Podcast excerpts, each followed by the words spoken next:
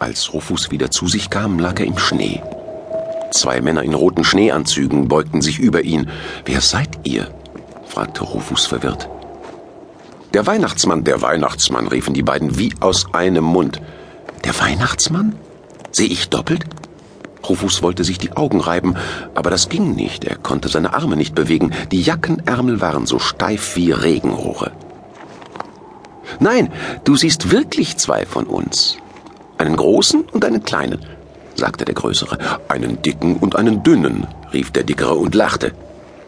Ich bin Klaas, sagte der Dünne, und ich bin Nickel, stellte sich der Dicke vor. Und wir sind nur zwei von ganz vielen Weihnachtsmännern, erklärte Klaas. Viele Weihnachtsmänner? Rufus guckte verwundert von einem zum anderen. Ich denke, es gibt nur einen Weihnachtsmann. Das war einmal, sagte Klaas. Das ist doch logisch. Weil es immer mehr Kinder gibt, brauchen wir jedes Jahr mehr Weihnachtsmänner, sagte Nickel. Deutsche, englische, finnische, französische, schwedische, amerikanische und sogar chinesische. Du kannst dir sicher vorstellen, dass ein Weihnachtsmann allein nicht 100 Millionen Kinder mit Geschenken beliefern kann, fügte Klaas hinzu. Leuchtet ein, murmelte Rufus. Und die Weihnachtsmänner müssen eine Menge wissen und können. Deshalb gibt es Tomten. Es liegt da unten. Nickel deutete auf ein verschneites Städtchen unten im Tal. Dort werden die Weihnachtsmänner ausgebildet. Tomten? Nie gehört. Wie komme ich nach Tomten?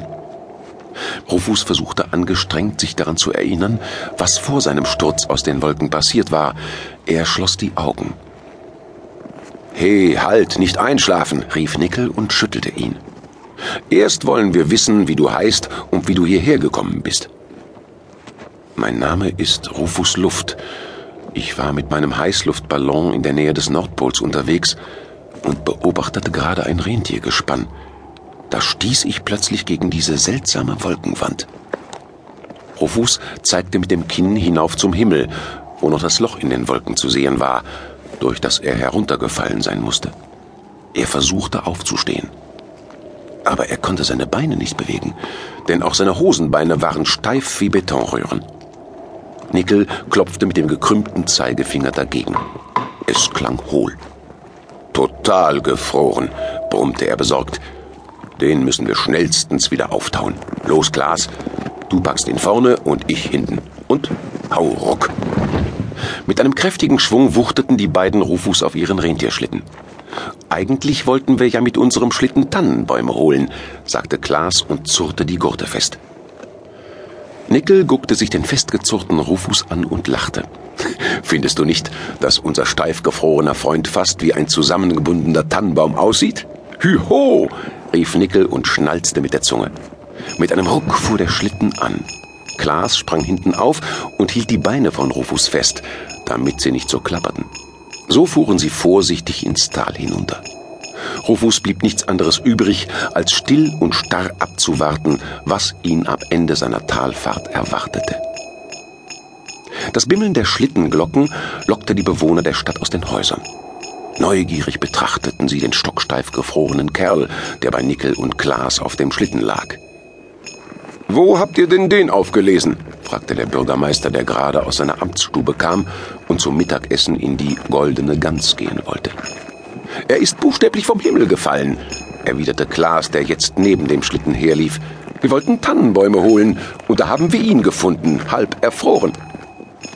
Am besten ihr bringt ihn in die Backstube. Das ist unser wärmstes Plätzchen, schlug der Bürgermeister vor. Sagt dem Bäcker, er soll ein paar Schaufeln Kohle zulegen. Machen wir, versprachen Klaas und Nickel. Sie fuhren los. Rufus versuchte immer wieder den Kopf etwas zu heben, aber sein Hals war so steif wie ein Eiszapfen. Deshalb konnte er nur sehen, was oberhalb seiner Nasenspitze vorbeiglitt die hübschen Giebel der Häuser zum Beispiel und die neugierigen Gesichter, die dem Schlitten aus Fenstern und Türen nachblickten.